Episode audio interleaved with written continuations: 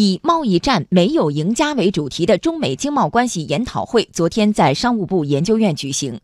研讨会上，众多专家指出，美国财政部认定中国为所谓的汇率操纵国，缺乏事实依据，自相矛盾。央广记者童亚涛报道。所谓的汇率操纵，是指人为的操纵汇率，使它显得相对的低，让商品的出口价看似便宜，进而在国际贸易中获得竞争优势。对进口国的产品和就业产生不利影响。依据美国的贸易简化及贸易强化法案，当一个国家同时满足三项标准时，就会被认定为汇率操纵国：一是对美贸易顺差超过两百亿美元；二是经常账户盈余超过 GDP 的百分之三；三是持续单向的外汇干预，净买入外汇超过 GDP 的百分之二。然而，商务部研究院西亚北非研究所所长张建平指出。美国把中国列为汇率操纵国，缺乏事实依据。第一条标准呢，就是两百亿美金以上的贸易顺差。那么这一点呢，中国确实是超过两百亿美金，但是经常账户的贸易顺差占 GDP 的比重，中国现在非常低，根本就没有达到美国百分之三的标准的要求。还有呢，就是在一年之内啊单向的来操纵汇率。中国没有这样的情况，我们现在的汇率呢是一个双向波动的，基于市场的有管理的浮动汇率制。那么这条呢也没有满足美国的标准，但是呢，美国财政部呢说你是一个操纵国，那这个显然是不符合美国的相关的这种法律规定的，都是缺乏这个事实的依据啊，是很难让世界人民来服气的。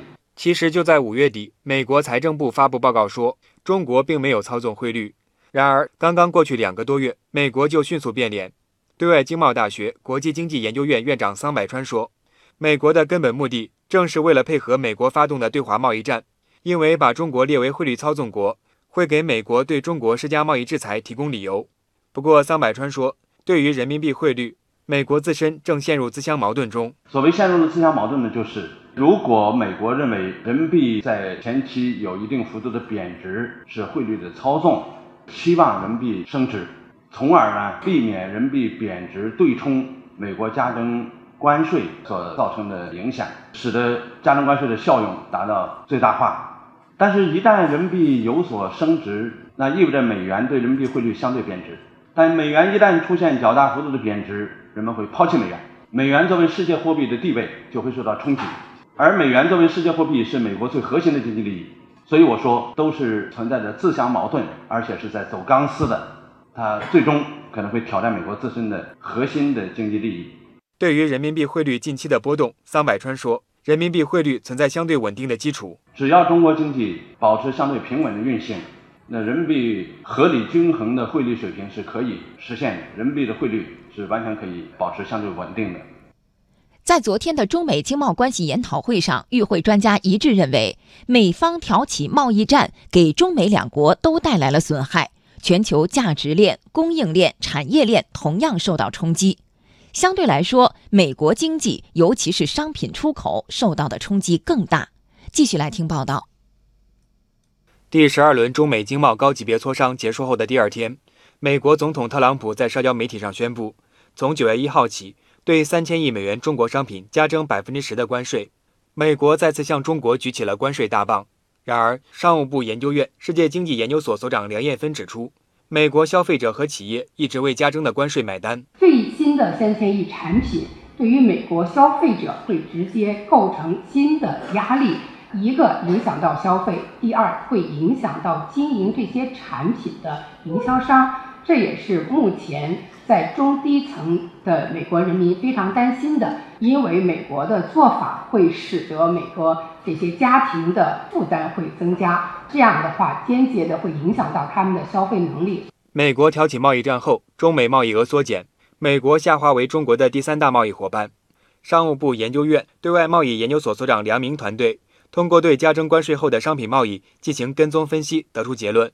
中国出口受影响程度小于美方。今年上半年，然后美国从中国进口同比才下降了三百零九亿美元，然后我们从美国进口下降了是二百五十亿美元哈。大家都知道，美国从中国进口全年是五千多亿哈，五千四百亿，我们从美国进口是一千五百亿，下降的这个绝对额哈，基本上还是一样的。也就是说，我们受影响这个程度啊，是明显更小的。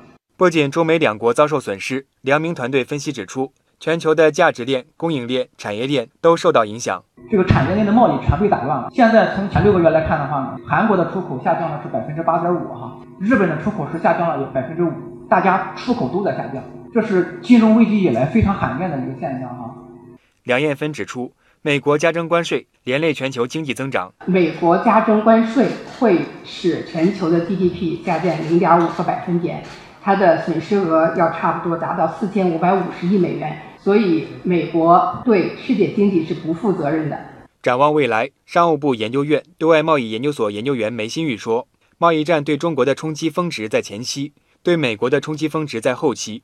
未来，中国在持久战中的耐力更强。”全国政协委员、商务部研究院院长顾学明说：“中美经贸摩擦对中国影响可控。现在我们是唯一的一个产业门类齐全的国家。”依然是绝大多数外资企业，特别是制造业投资的首选国。我们国家经济长期向好的基本面没有变，也不会变。经济韧性好、潜力足、回旋空间大的特征也明显，支撑经济平稳运行的积极因素也在增多。我们有能力、有条件、有信心应对各种风险挑战，继续保持经济平稳健康的发展。